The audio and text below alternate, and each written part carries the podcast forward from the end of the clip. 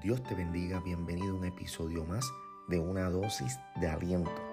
En esta ocasión, bajo el tema, continúa haciendo el bien. Ese es el tema, continúa haciendo el bien.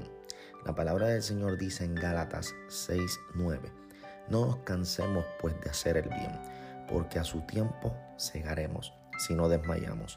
No te canses, no te rindas. En su momento cosecharás el fruto de tu labor.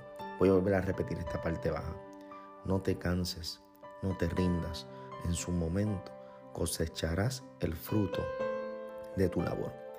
Bien interesante este texto que nos muestra que no nos debemos cansar en el esfuerzo de aquella meta espiritual y también sueños que nosotros podamos tener que estén alineados a la voluntad y al propósito de Dios. No nos cansemos en ello, porque viene recompensa detrás de todo este esfuerzo, detrás de toda esta gran labor que llevas ejecutando. En este día he venido a hablarte por medio de este podcast, por medio de este episodio, para que entiendas que la palabra bien es muy poderosa y muy interesante. El hacer el bien no es otra cosa, bíblicamente hablando, que hacer la obra de Dios aquí en la tierra. Y la obra de Dios consiste en los frutos, en poder manifestar y modelar el carácter de Dios. Y parte de los frutos es que tú puedas hacer bien con tu amor, con tu gozo, con tu paz, con la paciencia que el Espíritu te da, con la bondad, con la fe, con la templanza contra tales cosas, dice la Biblia, que no hay ley. Son cosas que la gente puede disfrutar de la esencia de quien tú eres. Significa que cuando tú haces bien, tú amas.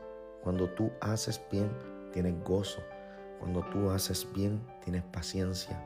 Cuando tú haces bien, tienes paz. Así que comienza a bendecir, comienza a sembrar en calidad, comienza a sembrar en cada uno de los que tienes a tu lado.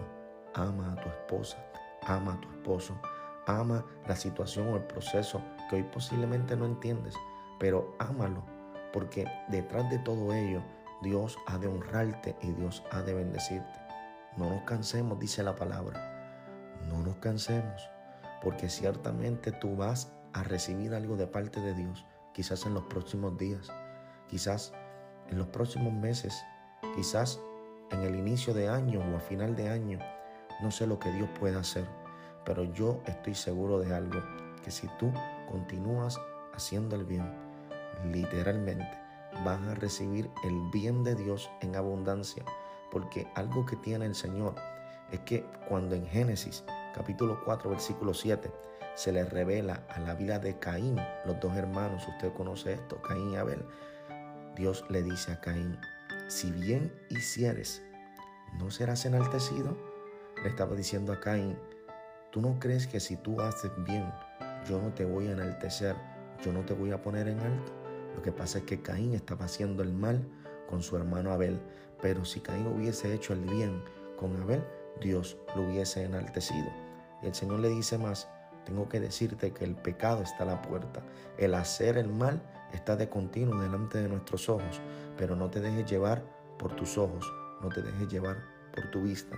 La palabra del Señor dice que nosotros vivimos por fe y no por vista.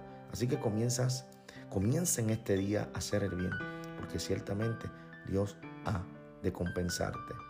Así que no es tiempo perdido tu labor, tu esfuerzo. No está perdido todo lo que has hecho. Dios te va a bendecir, te va a sorprender. Mantente, resiste, no te rinda, no te canse, no desmaye. Viene un nuevo tiempo para tu vida y tu familia. En el nombre de Jesús. Amén. Copia este enlace y envíaselo a alguien. Seamos de bendición y te esperamos en el próximo episodio de una dosis de aliento.